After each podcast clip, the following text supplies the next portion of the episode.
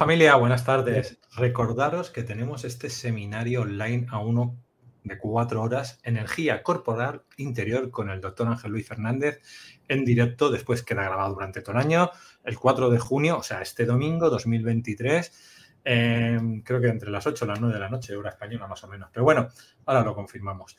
Y dicho esto, pues saludos a todos. Aquí abajo en la descripción del vídeo de la pestaña de ver más en YouTube o en Facebook tenéis los datos de contacto que hemos hablado de este evento, datos de contacto de la página web del doctor Ángel, los míos, a todas las plataformas donde salimos en streaming y saldremos mañana en diferido. Recordad, si estáis en YouTube, dadle al like, nos ayuda al posicionamiento y compartan este enlace que estamos ahora transmitiendo en vivo para que más gente se pueda apuntar al vivo o tengan el enlace para verlo más tarde. Nos ayudáis al posicionamiento que últimamente con tanta censura pues no llegamos. Y así nos ayudáis un poquito a llegar. Y dicho esto, pues aquí ya tenemos al doctor que acaba de venir de China y está en la República. ¿Qué tal, doctor Ángel? Hola Luis, un abrazote fuerte. ¿Qué tal estás tú? Muy bien, muy bien. Cuéntame algo de China, algo, algo. Pues, eh, lo que te puedo contar es que cuando uno va a China y regresa, si de China vuelas a Nueva York o a San Francisco, que es a donde volé yo, tienes la sensación de, de ir a la aldea. Es decir, aquello está tan avanzado, tan evolucionado, es tan impresionante, ¿no? tienes la sensación de estar en otro mundo. Ellos no necesitan realmente de los demás se bastan y se sobran ellos solos con tanta gente que vive allí, ¿no? Pero muy bien. Muy bien. Pues hoy tenemos un temazo, vida en la luna, lo primero que habría que preguntarte antes de que nos comenten la vida en la luna, ¿es un satélite artificial o es original? Es original. Pues adelante. Sí, hay, de hecho hay una, eh, un planteamiento, ¿no? Eh, que han hecho eh, una comunidad de, eh, iba a decir de científicos, pero no lo somos, ¿no? de investigadores rusos, vamos a ponerlo así, que planteaban que la Luna fuese un satélite artificial, ¿no? pero no, no, no lo es, no lo es. Eh, se ha creado pues prácticamente con, cuando se creó la Tierra también y nada parece apuntar a que en algún momento se salga de ahí. ¿no? no obstante, ya sabes que esto es un debate que siempre ha existido siempre, ¿no? Cómo, cómo está ese mundo, si hay vida, si no lo hay.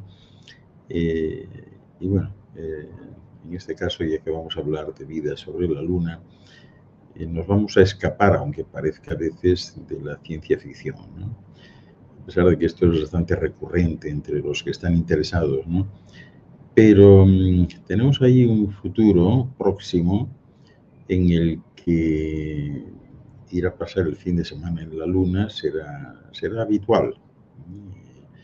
Ahora de momento todavía no ha llegado el tiempo, ¿no? Pero, pero sí, eh, recientemente fíjate que eh, la Agencia Espacial Australiana y la NASA han firmado hace poco un acuerdo para enviar un rover de fabricación australiana a la Luna dentro del marco del programa Artemis, del que luego os hablaré. ¿no? Y la idea es recolectar rocas lunares que en última instancia pues, pudieran proporcionar oxígeno respirable en el satélite, ¿no? porque ahí hay una pequeña atmósfera, pero es irregular, en unos sitios hay más, en otros hay menos. ¿no? Y, claro, justamente si eh, seres de, esta esfera, de este mundo, van a ir para allá, pues eh, eh, la falta de oxígeno pues pudiera ser importantísimo ¿no? para plantear si se quiere ir o no se quiere ir. ¿no? Porque, como os digo, la, la, Luna tiene una atmósfera, ¿no? Pero es una atmósfera muy enrarecida, muy delgadita, ¿no? Y esta atmósfera está compuesta principalmente de, de neón, argón e hidrógeno, ¿no? Y claro, no es este el tipo ideal de mezcla gaseosa para que se pueda vivir allí o salir al aire libre, ¿no?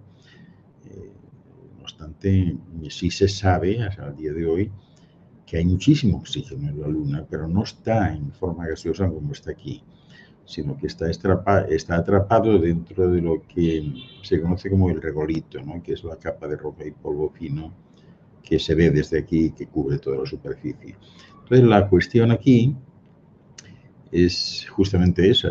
se podría eventualmente extraer el oxígeno de ahí, del regolito, ¿no?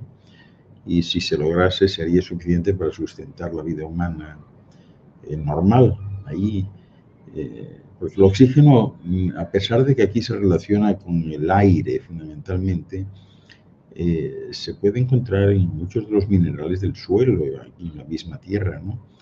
Y la luna, eh, al final, pues está compuesta de las mismas rocas que aparecen aquí, ¿no? Y alguna otra, pero las de aquí también están, ¿no?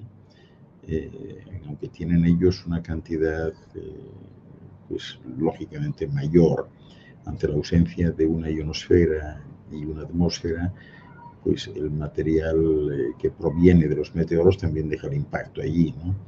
Y este tipo de minerales que vienen en, pues, en las rocas que se estrellan, esos meteoros, pues como son el sílice o el aluminio, los óxidos de hierro y magnesio, pues son los que en este momento eh, están más en la superficie, dominan el paisaje lunar. Eh, pero todos estos minerales en el fondo contienen oxígeno, pero claro, eh, la cuestión es cómo llevarlo a, nuestros pulmones. En eso están ahora, en eso están eh, concentrándose las investigaciones. Y ese oxígeno ligado a estos minerales, pues habría que extraerlos, pues no sé, convirtiendo tal vez el óxido de metal sólido en forma líquida, o sea, como si fuese una electrolisis de, las que se hacen aquí, eh, eh, y, que es conocido aquí en la Tierra fundamentalmente, sobre todo para producir aluminio. Esto significa que hay que hacer pasar una corriente eléctrica a través de una forma líquida de óxido de aluminio, a través de electrodos, y entonces así se puede separar el aluminio del oxígeno.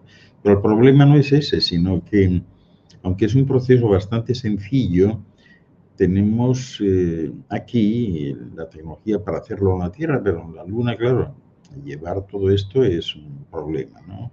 Y desde luego constituye un desafío. Hay intentos, ¿no? Hay alguna compañía, yo he leído hace poco de una que está en Bélgica, que anunció que estaba construyendo tres reactores experimentales para mejorar el proceso de producción de oxígeno precisamente a través de la electrolisis. Y, a partir de ahí, pues, ¿qué pasa? Bueno, pues eh, los astronautas empezarán a viajar eh, y tendrán que, construir algo para, vivir y dotarlo de oxígeno en el interior. Eh, ya sabéis, habréis leído todos que hoy por hoy la NASA ya tiene previsto esto para el año que viene. quiere enviar astronautas a la Luna y empezar a hacer cosas ahí. Eh, crear una comunidad y, averiguar que ya se sabe que sí se pueden cultivar plantas e imprimir pues, distintos objetos en 3D. Eh, lo gracioso de este caso es que eh, si esto comienza el año que viene, ya poniéndonos en el 2023, pues no van a pasar ni 10 años en que ya haya establecimientos permanentes en la Luna, permanentes de este tiempo en la Luna.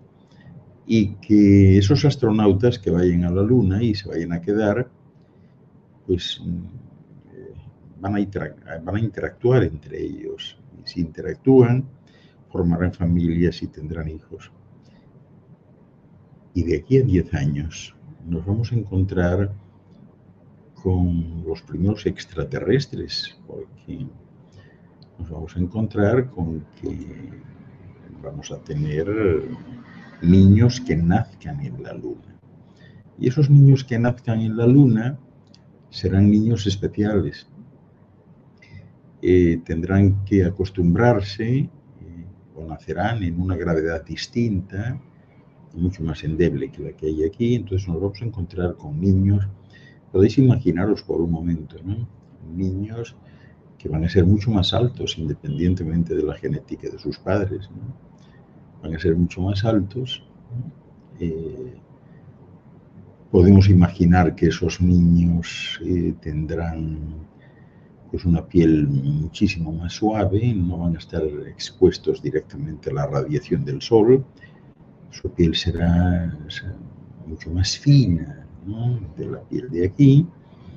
Da igual eh, los componentes genéticos que marquen el crecimiento de su cabello, de su vello. Sus cabellos serán distintos, caerán seguramente lacios, ¿no? no tendrán vello.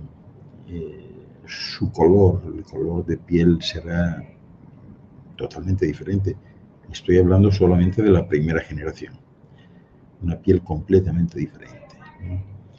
Sus ojos mucho más grandes para acostumbrarse pues, a la oscuridad porque no podrán estar viviendo en la cara que da al sol. Estarán viviendo en, más bien en penumbra. Es hora que sus ojos sean mucho más grandes y estirados para captar mejores frecuencias visuales. Y eso estoy hablando solo de la primera eh, generación. Ahora imaginad cuando estos niños vengan a la Tierra a ver a sus abuelos, qué es lo que van a pensar de ellos aquí. Desde luego, habrá que llamarles extraterrestres, son los primeros extraterrestres. O sea, esto es algo que está ahí, de aquí a 10 años. Em, a partir de ahí, nos vamos a encontrar con, con una civilización de la Tierra que, estará en la Luna, y que tendrá que empezar a, convivir o a arreglárselas con eh, otras poblaciones que están allí. En este sentido, quiero subrayar que en general todos los planetas y planetoides que están cerca de un Sol, o que como en este caso están orbitando un planeta, suelen ser magníficos eh, eh, observatorios para, pues para ver, eh, para seguir la evolución del planeta sobre el cual rotan y en definitiva pues para monitorear todo lo que está pasando. Y en ese caso, pues a mí particularmente me llama la atención que con los medios que hay hoy, los telescopios tan fantásticos que hay, e incluso con Google Moon, que sean muy pocos los que se atrevan a acercarse a la superficie de la Luna y panear la superficie para ver qué se encuentran. Porque hasta este momento lo que ha sido fotografiado y filmado pues eh, ha sido censurado, o sea, no se ha dejado al arbitrio de las personas, ¿no?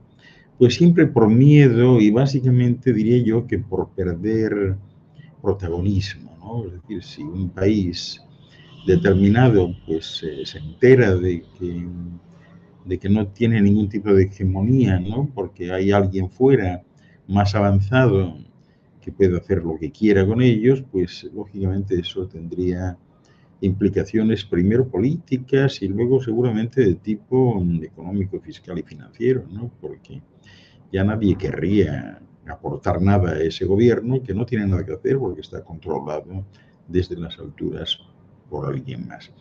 Pero si os tomáis la molestia de panear partes de la Luna, especialmente en lo que se refiere a la cara oscura, que bueno, no necesariamente es oscura siempre, os vais a dar cuenta que allí hay otras cosas. Y esto es lo que hizo el, piloto, bueno, ex piloto de la CIA, John Lear, que eh, sorprendió a todo el mundo cuando hizo unas declaraciones muy controversiales en las que aseguraba abiertamente que todo lo que se sabe de la Luna, pues básicamente es una especie de mentira generada por el gobierno de los Estados Unidos. Y que en realidad pues se trata de un lugar eh, habitable y habitado, donde según él viven más de 200, 250 millones de, habitantes ciudadanos. Y esta es una afirmación controvertida, eh, pero él habla y tiene documentos y estos documentos incluso ha llegado a publicarlos en las redes. ¿no? Dice que hay bases desde la época de la exploración espacial eh, que se empezó a llevar a cabo a finales de la década de los 60, principios de los 70. ¿no? Y, y, este hombre pues ha dado ante notario, ha dado nombres, detalles, ubicaciones, ha hecho descripciones de los programas que ha habido y muchos más. Él describe eh, a los ciudadanos de la Luna, como él los llama, como una especie de, alienígenas humanoides que son los que precisamente fueron los que dieron la bienvenida a los astronautas de la misión Apolo 11, que causaron pues esa extraña conversación que todo el mundo conoce y que se llevó a cabo precisamente a través de la estación de seguimiento de Robledo de Chavela en España, ¿no? entre Neil Armstrong y los técnicos de la NASA en Houston. Y él asegura que entre ellos eh, también hay de estos que llaman aquí grises, que son trabajadores, ya sabéis que son androides biológicos, y hay otros que, según él, también viven bajo la superficie de la Luna. O sea, algunos están en la superficie, pero otros no y que trabajan en algo parecido a laboratorios. Eh, el caso es que, que bueno, eh, esto, claro, cuando, cuando se oye a este hombre, ¿no? a John Lear, pues uno no puede dejar de pensar en, todo lo que ya describía en su momento Julio Verne. ¿no? Y, y bueno, eh, también ha pasado antes, ¿no? Que, yo recuerdo algo que se publicó hace muchos años, que yo lo había visto, ¿no? Eh, algo de un diario eh, neoyorquino, que ahora no existe, New York Sun, donde proclamaban que la luna estaba habitada por seres humanos. Y este, pues era un, diario importante en su momento. Y eh, parece que tenían quienes escribían la noticia tenían un, telescopio gigante, fenomenal, y entonces eh, hablaba de, de, lo que ellos decían, quiero recordar, que descubrimientos celestiales, y, que, y que había una civilización allí. O sea que esto siempre, esto siempre se ha generado. ¿no? ellos estaban permanentemente observando lo que sucedía y eso sucede también hoy. Hay muchas personas que están al tanto de esto y ya están en las redes pues montones de videos sobre estructuras que sobrevuelan la superficie de la luna y, y que, bueno, que, de alguna manera pues implican que algo hay allí, ¿verdad? Eh, las redes están llenas de, ese tipo de, de videos y con unas filmaciones eh, bastante buenas, diría yo. ¿no? O sea que hablar de la Luna eh, significa hablar de un astro que sirve como observatorio.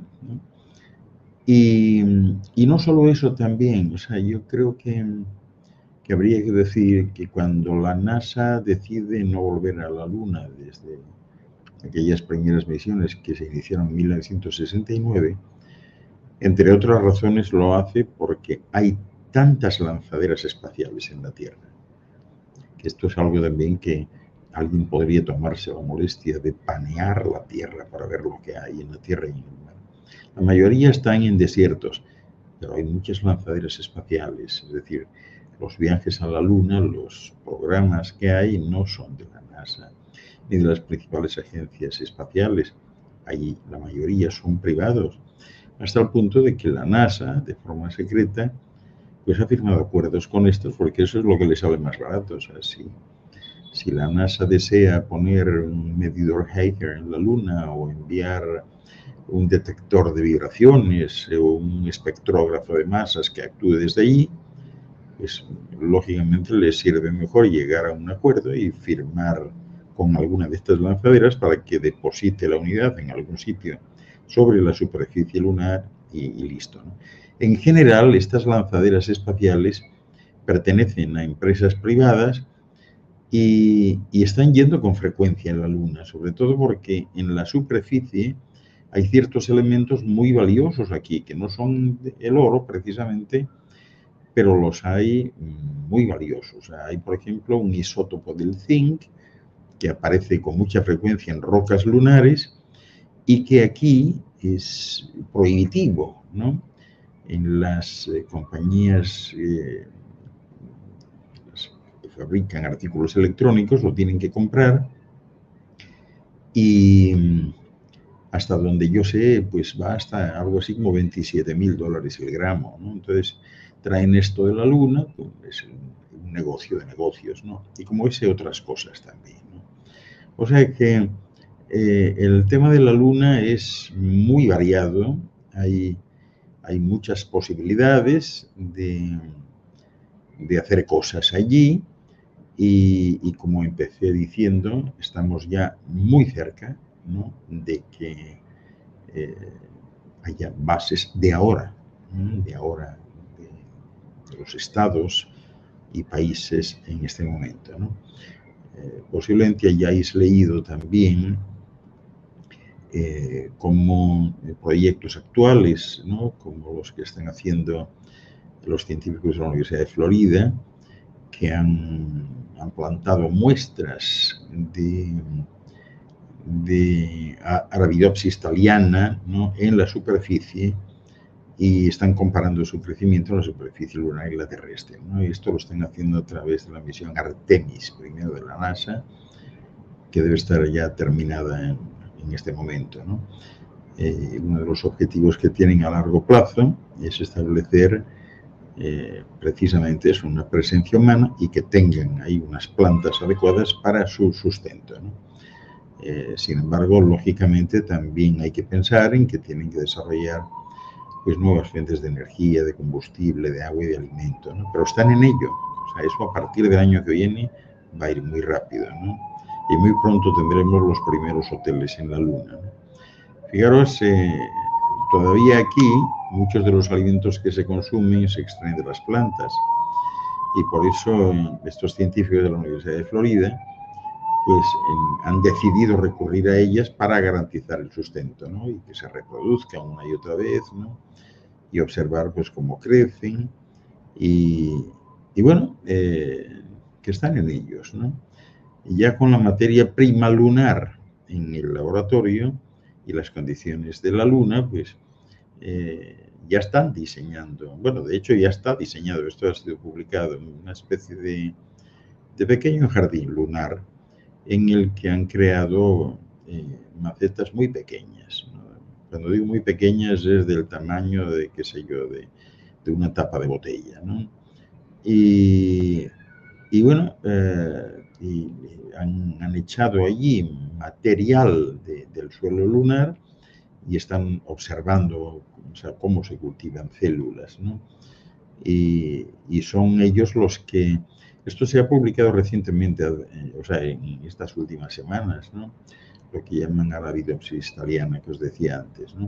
Porque el suelo lunar, ellos han descubierto que, que tiene una estructura muy parecida a la Tierra núcleo de hierro y, los dos minerales que hay aquí también, como el silicio y el magnesio. Eh, lo único que a ellos les falta es identificar áreas donde la atmósfera no esté tan enrarecida y esté mejor. A estas semillas eh, ellos les han añadido simplemente agua y luz. Y, prácticamente dicen ellos que, prácticamente todas llegaron a germinar.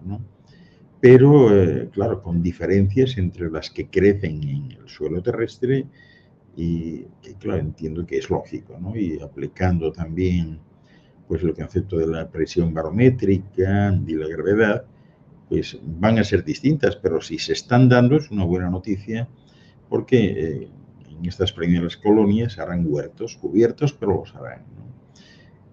Y eh, bueno, cuando han analizado la genética de las plantas, eh, y se han dado cuenta que, que, servían de igual manera, únicamente el, ritmo y régimen de crecimiento era distinto, ¿no? Eh, pues eh, cuando han visto esto, ¿no? Pues realmente están ahora pues como muy eh, aleccionados, ¿no? Eh, para empezar a plantear los primeros huertos lunares, ¿no? Alejados de cualquier patógeno o componentes desconocidos, ¿no? O sea que esta es la cuestión. Oye Luis, yo me pongo a enrollarme aquí y no sé si tenemos... tengo, hay preguntas, pero yo tengo varias preguntas que te quiero hacer. Pues venga, vamos por ahí. Vale, primero, eh, las culturas antiguas de todo el planeta hablan de bóvedas celestiales y hablan de tres bóvedas hacia arriba y tres bóvedas hacia abajo. ¿La luna entraría dentro de una bóveda hacia arriba o estaría dentro de nuestra bóveda?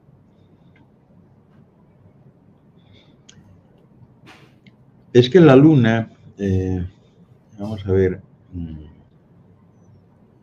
todos los astros, todas las esferas están dentro de una burbuja. Entonces, la, Luna tiene su propia burbuja también, la Tierra la tiene, ¿no? Y el sistema solar tiene una burbuja en, su conjunto, ¿no? Una burbuja protectora, ¿no? O sea que sí, es, es, un ente independiente, pero vinculado gravitacionalmente a la esfera, de tal manera que es muy improbable que, que dentro de miles de millones de años, pues la Luna llegue a, a, fluir sola, ¿no? Y a desgajarse de la Tierra. O sea, eso no está previsto que se ve, ¿no? Eh, no sé si respondo a tu pregunta con eso, si es lo que quería saber. Sí, no, prácticamente que pertenece al mismo sistema nuestro. O sea, sí, sí, está exactamente, o sea, pero no está englobada en, en, en, la burbuja de la Tierra, tiene su propia burbuja, o sea, la conexión es tan solo gravitacional o gravitatoria. Lo, otro que te quería comentar, yo hace años eh, entrevisté a Bontín de Exopolítica, en los congresos de Exopolítica, pues un teniente coronel de la ONU, estos secret, estos secret, y él me enseñó fotos de DINA 3 cuando él estuvo, bueno, estuvieron fotografiando a los norteamericanos un poquito todo. Y él, y él nos comentó en pequeño comité, no me acuerdo si lo dijo en conferencia, pero en pequeño comité él comentó que habían diferentes Stargates en las bases, vamos a decir, subterráneas que tenían los ejércitos norteamericanos sobre todo, y que tenían dos formas de llegar a la Luna. Una era por, una entrada de Stargate y la otra era por unos platillos volantes. Él, él habló concretamente que estos platillos volantes que habían en los años 50, 60, los habían desarrollado ellos, para llegar a Marte tardaban dos o tres horas, pero que había una interferencia espacial que a veces no podían, o sea, que a veces los Stargates no funcionaban y tenían que ir sí o sí con naves espaciales, que no podían ir a través de Stargates. La pregunta aquí sería, ¿crees que nosotros tenemos ya bases realmente buenas hechas allí en la Luna y que realmente pasamos por naves o Stargates sin necesidad de la NASA? O sea, hablamos militarmente. Sí, no por Stargates, pero sí, hay bases terrestres en la Luna desde los años, eh, desde principios de los años 50 y también en Marte, ¿no? Ahora, haciendo memoria en, ese sentido y de lo que sí se ha dado a conocer, yo no sé si recuerdas que hubo un proyecto allá por los años 50, ¿no? que era un proyecto para poner una base de misiles nucleares en la Luna. ¿no? Esto siempre se contempló y Estados Unidos, de hecho, está planteándose desde hace algún tiempo el crear un ejército del espacio. ¿no? Porque, claro, desde la Luna se podría hacer absolutamente todo y se podrían ganar guerras, igual que desde los satélites. Pero aquel proyecto se llamó Proyecto Horizon, Proyecto Horizonte, ¿no? que fue un proyecto del ejército eh, que estaba encabezado por Werner von Braun antes de llegar a trabajar para la NASA, o sea, cuando todavía esto se comenzó, a él se le contrató como consultor cuando todavía estaba en Alemania. Y el proyecto, pues era un poco la, lo que ellos por lo menos comentaban entonces era la forma de contrarrestar la amenaza de misiles rusos que planteaba el lanzamiento del Sputnik, famosa, ¿no? y querían desarrollar una serie de vehículos de, lanzamiento pesado con ese nombre, Saturno, que ha, pervivido hasta hoy. Y había dos clases de vehículos, ¿no? Saturno 1 y el Saturno V, ¿no? que siguen hasta hoy. Eran vehículos de lanzamiento que enviaron oye, astronautas de, los Estados Unidos a la Luna y, y, que estaban diseñados para colocar allí una base de misiles. ¿no? Eh, yo no sé, la gente, claro, como que no se dan cuenta, ¿no? Pero fíjate, allá por el año, debía ser 62 más o menos, no me acuerdo bien, pero bueno, sobre ese año el presidente Kennedy em, hablaba de colocar a un estadounidense en la Luna en 1970. Y lo decía porque este proyecto Horizon, Horizonte, había sido financiado desde, desde el año 57 o 58 y los cohetes ya estaban en desarrollo. De hecho, el Saturno pues incluso había volado. Y la mayoría de la gente no sabe que todo el hardware utilizado en los programas Apolo habían sido desarrollados en ese proyecto Horizon, Horizonte. Y entonces ya desde entonces el plan era construir una base permanente, porque las bases que había eran provisionales, usando etapas superiores eh, gastadas de cinco lanzamientos de Saturno. Y, a partir de ahí, eh, pues ellos intentaron eh, tener esa base permanente, la base que ellos querían presentar en público. Y, desde entonces hay bases, ¿sí? hay bases son eh, totalmente secretas, ¿no? Y eh, las que hay ahora eh, están además, no se pueden ver desde aquí, porque las, las bases que se construyeron en su momento terminaron siendo bases subterráneas y están justamente en la zona donde empieza la, la cara oculta. O sea, no es fácil seguirlas, ¿no? No es fácil seguirlas, digamos, por la vía normal de un telescopio normal, pero sí es fácil seguirlas, por ejemplo, con un paneo desde Google Moon. O sea que eh, sí, sí que ha habido y hay todavía bases por ahí, Luis. Perfecto. Vamos a una pregunta de Rui. Dice, buenas, pregunto con todo respeto al entrevistador. ¿Él cree que el primer alunizaje fue real o hay posibilidad de que hayan ido y no nos hayan dado la verdadera información de lo que ahí había. Gracias. Sí, fue real, lo que pasa es que no lo contaron todo, ¿no? Y, claro, hay algunas cuestiones que quedaron grabadas, como esto que hablábamos antes, que quedó registrado en, magnetofónicamente eh, en los contactos que hubo a través de la estación de seguimiento de Robledo Chabela en Madrid y no contaron, no contaron con eso porque siempre ha habido, aparte de lo que comentaba de la pérdida de hegemonía eh, y de liderazgo internacional, siempre ha habido también muy bien a la presencia de la energía del pánico. ¿no? La energía del pánico puede lograr cualquier cosa, es la energía más peligrosa. ¿no? Y esa energía del pánico convierte, por ejemplo, a una muchedumbre enfebrecida y encolerizada pues en una especie de fluido, ¿no? Y, entonces tenemos que aplicar ahí, eh, curiosamente, las leyes de la dinámica de fluidos. Y se convierte una, un grupo encolerizado, por ejemplo, de seguidores de un equipo, si los enfadas, bueno, se convierten en, todo un fenómeno, o sea, pueden arrasar con cualquier cosa, se convierten en una especie de tsunami y a pesar de que es un tsunami humano, pero si tú les pones cualquier cosa, una barrera, la tumban, ¿no? Y por ese miedo, entre otras razones, pues no se ha comentado, ¿no? Pero sí, claro que fueron, sí, ha sido real. Y ahora hay una pregunta. Eh, ¿Qué opina usted de la luna, si es hueca o no? Pero antes yo te quería comentar.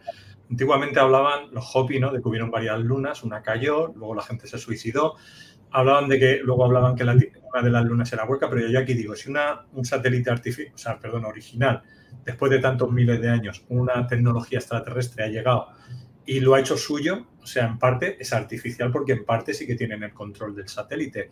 Porque de hecho, antiguamente los antiguos dijeron que esa luna se ha movido o la han movido de lugar o ha habido un cambio de, grados. No, realmente, o sea, bueno, hoy se sabe, la ciencia conoce ya perfectamente como la, Luna tiene un núcleo, que el núcleo es muy parecido al núcleo terrestre y que no, que no es hueca. O sea, esto, esto se sabe, ¿no? Ahora, respecto a lo que comentas, es cierto que originalmente había tres lunas orbitando el planeta, ¿no? Y que dos de las lunas cayeron. Y cayeron no, no demasiado distanciadas, ¿no? Eh, vinieron a caer pues hace ahora unos 65 millones de años, a finales del Pleistoceno, ¿no? y crearon eh, aquí pues gravísimas convulsiones en la superficie eh, que dieron lugar a una aniquilación casi completa de la vida. El planeta se regeneró, no obstante, pero sí ha habido otras dos lunas, pero en ningún caso eran huecas. Ahora, respecto a lo que dices, que eh, seres del espacio que se han instalado y de alguna manera eh, pues se han apropiado, en el espacio no hay esa, eh, esa fruición por conquistar nada. en el espacio se entiende que todo es de todos y a medida que las civilizaciones avanzan, pues esto queda más patente. Es decir, nadie puede apropiarse de, nada, o sea, todo es de todos. Entonces, básicamente estos lugares, por ejemplo, en la Luna hay estaciones de seguimiento del programa Star, que son los que de alguna forma pues controlan el devenir y monitorean el devenir de la vida en la Tierra.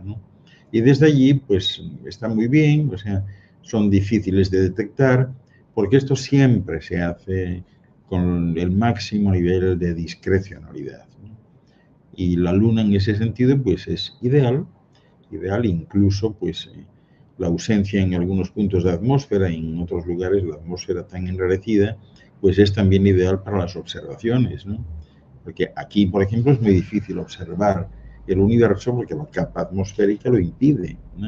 Por eso lanzan estos grandes telescopios ¿no? al espacio para que estén en un lugar sin atmósfera, sin ionosfera, sin nada ¿no? que impida la visibilidad. Aquí la hay y no es fácil. Pero vuelvo a insistir, si alguno tenéis tiempo y os agarráis a Google Moon y empezáis a panear, os vais a llevar muchas sorpresas. ¿no?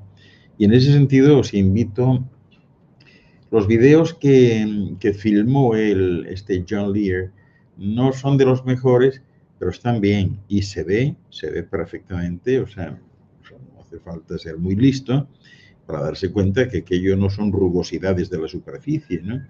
sino que es algo, en fin, habitado, que allí hay instalaciones de todo tipo y que es muy vasta la zona en la que están este tipo de instalaciones. Pues Don Quijote Ibérico te pregunta, ¿qué opinas de Stanley Kubrick y el falso aluniz? También hablan de que la NASA es un gran Hollywood, es decir, solo vale para hacer películas, que no es real.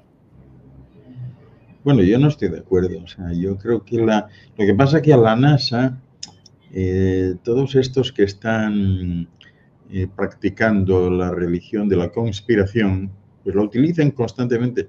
La NASA nunca dice nada, nunca se mete en nada. O sea, la NASA es una de las organizaciones más discretas y más secretas, ¿no? Pero todo lo ponen. Tú entras en YouTube y, y, todo es científicos de la NASA, no sé qué, la NASA dice, la NASA no dice, la NASA no dice nada. Y cuando dice, lo hace público y lo dice con herramientas en la mano, es decir, que, que no, no se puede hablar así tan a la ligera, ¿no? Eh, Stanley Kubrick, bueno, pues eh, efectivamente, eh, una persona es muy vinculada con, la ciencia ficción y con la imaginación calenturienta que, ha hecho, le ha hecho ver ciertas cosas, ¿no? Pero nada más, o sea, como, como productor, eh, director, eh, editor, etcétera, pues fenomenal y qué duda cabe que ha ido abriendo mentes de muchos para hacer eh, ciertas aseveraciones y ampliar un poco la visión tan territorial que se tiene aquí. O sea, tú date cuenta que aún hasta el día de hoy son muchas las personas que creen que en un universo infinito, lleno de infinitos soles, de infinitas eh, nebulosas, galaxias, constelaciones, sistemas estelares, y son todavía muchos los que piensan que, bueno, que solo aquí hay vida. ¿no? O sea, cuando, cuando a Frank Drake, el director del proyecto SETI, le decían esto, se llevaba las manos a la cabeza y decía, bueno, ¿cómo es posible que, que piensen así? O sea, miren afuera, miren afuera. Muchos de los puntos luminosos son soles, o algunos a lo mejor son planetas cercanos, ¿no? Pero hay muchos que parecen estrellas o soles y no lo son, son auténticas galaxias. Y hay algunos que desde aquí parecen puntitos, estrellas, y ni siquiera son galaxias, son universos también, ¿no? Entonces, bueno, hay para todo, Luis. Hay para todo aquí. Como digo, los alunizajes no se comentan, pero son constantes son constantes. Hay grandes corporaciones, como digo, que están lanzando habitualmente, en vez de estar desarrollando operaciones mineras aquí, las están desarrollando en la Luna y están haciendo pingües negocios porque traen todo eso aquí, tienen al comprador asegurado y entonces, bueno, son, son proyectos extremadamente rentables, ¿no? Pero tenemos que ir pensando en eso. O sea, yo lanzo hoy un día como hoy os lanzo esta aseveración. No pasarán 10 años sin que haya hoteles en la Luna y uno se plantee pues ir a pasar un fin de semana allí e incluso que haya familias que tengan eh, familiares en la Luna, ¿no?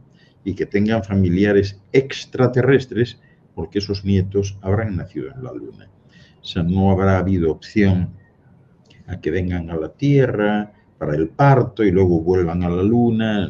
Mm, ningún médico normal se lo va a recomendar. O sea, si están en la Luna, que se acomoden en la Luna y que nazcan en la Luna, y ese será el plan. Y dentro de 50 años habrá una colonia sustanciosa en la Luna, es floreciente, que haga de todo. Y también, cómo no, desde hace mucho tiempo, eh, pues bueno, esto, de esto no se habla, pero eh, los más ricos entre los ricos tienen garantizado ya eh, una finca en la Luna con una vivienda especial por si en la Tierra pasa algo. Perfecto. Vamos con Javier. Te pregunta, ¿hay alguna constancia de que en la Luna se encontrase algo que no debería de estar allí? Muchas gracias. Pues sí, o sea, como digo, o sea, muchas están en las redes, ¿no? Pero la mejor constancia, lo que yo puedo hacer es invitaros a que lo veáis por, con vuestros propios ojos. Es decir, no necesitáis hoy tener un telescopio profesional ni nada, ¿no?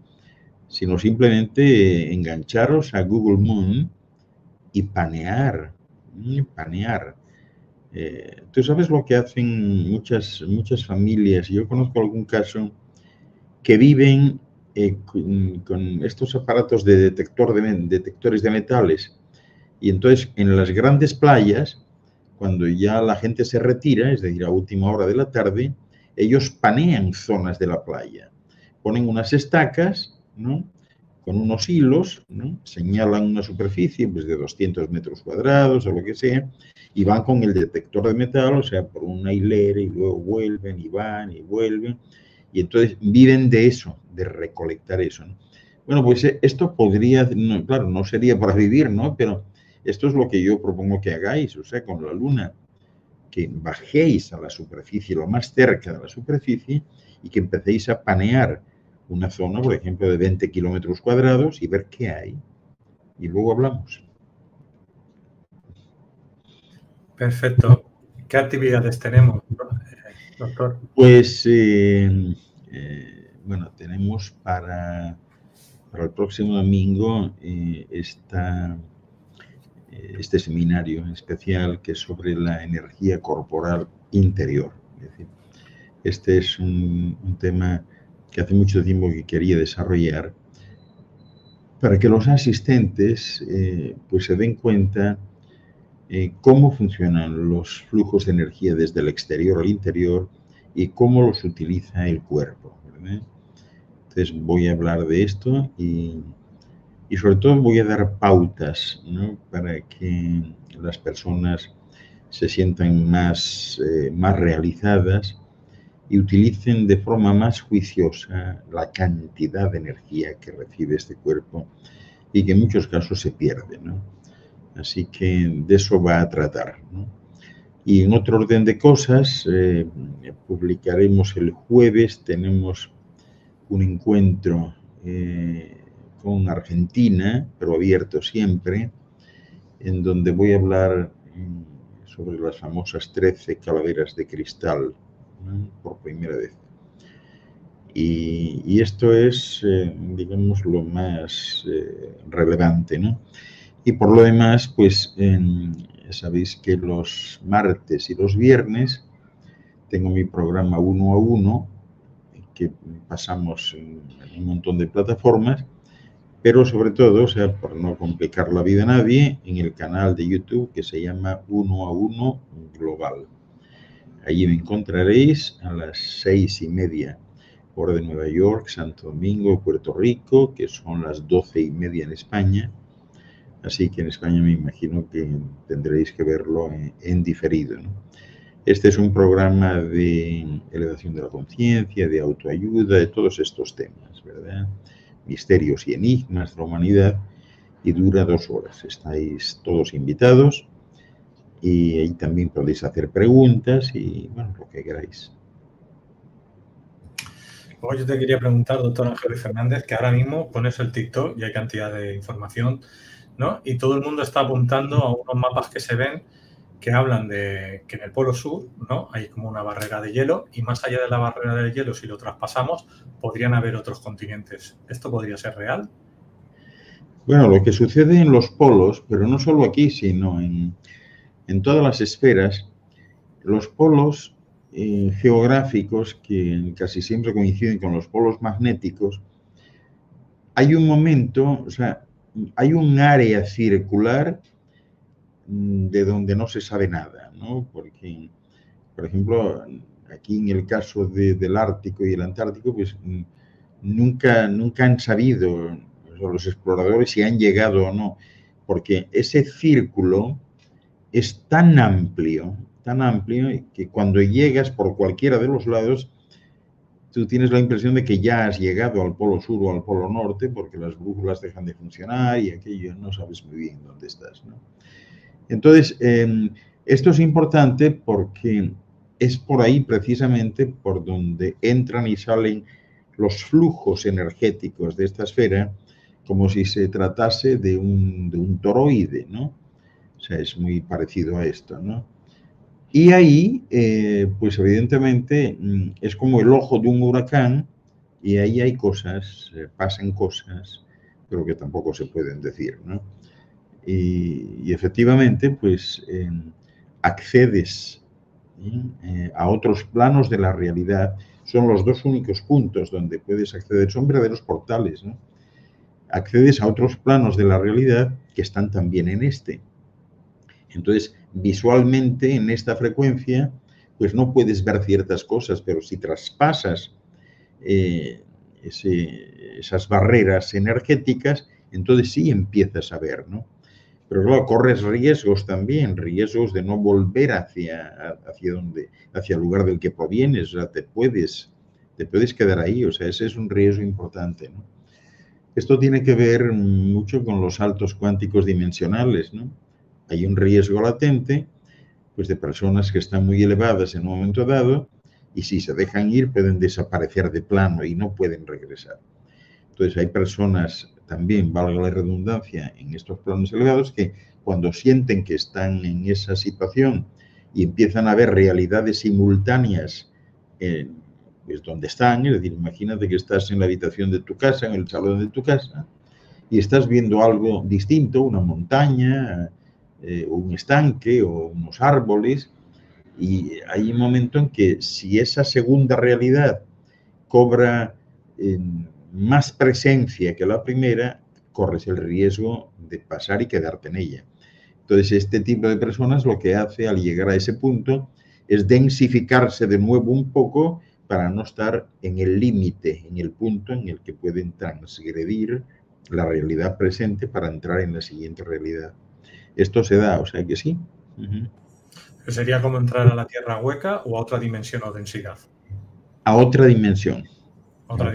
Sí, porque la Tierra en realidad no es hueca. en algún momento creo que hablamos sobre esto. Lo que hay en la Tierra, pues son ciertas cavidades impresionantes. Algunas están habitadas y otras no. Ya os había comentado en, ese momento que en todos los astros habitados, las civilizaciones más avanzadas están dentro, no están fuera, porque dentro es donde no hay peligro de nada, el peligro está fuera. O sea, cuando tú estás afuera, estás expensas, pues no sé, de la climatología, la meteorología, los tsunamis, los terremotos, etcétera, y eso no sucede en el interior. Entonces, no, son realidades simultáneas, son muchas, ¿no? Y que están en otra frecuencia vibratoria, ¿no? con una longitud de onda distinta, y entonces no, no se captan, pero están aquí, están en el mismo sitio. Esta es la cuestión. Hay una pregunta de Javier Pérez. Dice, me creo que no es casualidad que mandaran al astronauta Neil Armstrong también a la cueva de los tallos, como si hubiese encontrado en esa cueva algo similar de lo que encontraran en la Luna. Eh, pues efectivamente, bueno, además lo que no es casualidad es que después de que fue la expedición de Neil Armstrong a la, cueva de los tallos en Ecuador, cerraron la cueva. A partir de ese momento ya no se pudo volver a entrar, hay que pedir permiso y te dan un montón de problemas. Y también eh, yo creo que eso no lo llevaron bien, porque mm, cuando entró, cuando entró esta expedición a la Cueva de los Tallos, eh, todavía había fotógrafos esperando y les vieron salir, o sea, con lo que no habían, ellos entraron prácticamente sin nada y resulta que llevaban pues una especie de baúles plegables y cosas y sacaron ahí un montón de material. Y claro, si esto lo relacionamos con lo que decía Juan Moritz, aquel húngaro que vivía en Argentina y que fue como el primer descubridor de la Cueva de los Tallos, y que decía haber encontrado pues estancias especiales con eh, escrituras eh, hechas en un material que parecía eh, una mezcla entre, entre vidrio, entre cristal y plástico, eh, con unos signos extraños y que había representaciones de animales que no había allí, etcétera, pues bueno, lo más probable es que efectivamente estos encontrasen algo de eso y lo sacasen todo, ¿no? Desvalijaron aquello y no creo que les haya quedado mucho, ¿no? Pero sí. ¿Y, Julio Verne, ¿de, dónde sacó esa información que él tenía tan moderna a estos tiempos? ¿Quién le pudo decir eso? Julio, Julio Verne era un psíquico. ¿no? Y tuvo muchas experiencias. Aparte de psíquico, pues era un escritor, ¿no? Entonces, ser psíquico, psíquico y escritor, pues ya no podía, no se podía pedir más, ¿no? Él tuvo experiencias y luego las narró a su modo, eh, en base pues a lo que él recordaba, ¿no? Pero sí tuvo experiencias. Hay biógrafos de él que hablan de esto, era una persona muy sensible y que contaba a sus amigos, ¿no? Pues cómo había estado en tal sitio, cómo había ido a la luna, cómo había estado en las profundidades marinas. Y luego él de alguna manera lo novelaba, porque claro, la mente humana suele traducir, pero hay veces en que no da para más y entonces no sabes cómo expresar algo. Eh, fíjate que si vemos un poco atrás, cuando, por ejemplo, textos históricos como la Biblia se refieren a esas situaciones de Ezequiel, eh, o cuando Elías es raptado y demás, pues eh, para no crear conflictos mentales o, llevar a la persona que lo narra a un proceso de, locura, pues lo que hacen la mente humana se lo traduce a algo comprensible. Entonces, cuando ve algo en el cielo que es redondo, ¿qué es lo único que ellos conocen redondo? Pues la rueda de un carro. Entonces, eh, se quedan más tranquilos si se les dice que, uno que lo que vieron es un carro de lado, de manera que vieron una de las ruedas, la otra no la veían porque estaba arriba, y entonces eso es lo que vieron, un carro, y así se quedan tan tranquilos. Y esto es igual, exactamente igual. Y, los textos antiguos, me refiero a la Torá o lo que tiene que ver la Biblia, pero me refiero a cuánto tiempo atrás se puede remontar realmente esas historias, porque son más antiguas de que cuando salen a la luz. Pues sí, sí, sí, o sea, eh, la verdad son atemporales. Es decir, estas historias, date cuenta que en ese momento se iban transmitiendo de voz en voz, ¿no? Y de uno a otro, pues se iban exagerando también, iban cambiando. No se sabe, no se sabe, son de tiempo inmemorial. O sea, cuando se empezó, cuando alguno de ellos la recibía y tenían un escribano al lado y le dictaban y pues es, eh, se empieza a contar desde ahí, pero son muy anteriores, muy, muy, muy anteriores. Muy bien, pues ya no hay más preguntas. Dejamos aquí el vídeo por hoy. Muchas gracias, doctor Ángel. Nada, gracias a vosotros, gracias a los que estáis conectados y, siempre especialmente agradecido por vuestra atención y consideración. Estoy a vuestra disposición siempre y si necesitáis contactar conmigo directamente lo podéis hacer a través de mi email, es de Igewe, E de España, S de Salamanca, D de Dinamarca, E de España, I de Irlanda, H de hombre, E de España, W de Washington y E de España, arroba gmail.com y con, muy gusto, con mucho gusto os responderé. Eh, en la descripción del vídeo de YouTube y de Facebook tenéis el correo directamente, la página web, podéis entrar y ir mirando. Y tu último libro, ni nos título, ya está en Amazon. Sí, el, último libro que he presentado, eh, o sea, yo, he estado en China ahora, pero los días antes, las semanas antes, he estado en España con esto, ¿no? Lo he presentado en el Ateneo de Madrid y se llama Intuición Divino Tesoro Intuición, Divino Tesoro. Está en Amazon, todos mis libros están en Amazon. O sea que si me buscáis por ahí, seguro que me vais a, encontrar. Y como siempre, pues nada, a vuestra disposición muchas gracias a ti, Luis, y a la Caja de Pandora, eh, a quien considero ya en mi casa después de tantos años y siempre a disposición para lo que necesitéis. Yo siempre estoy, a las duras y a las maduras. Cuidaros mucho Feliz resto de semana.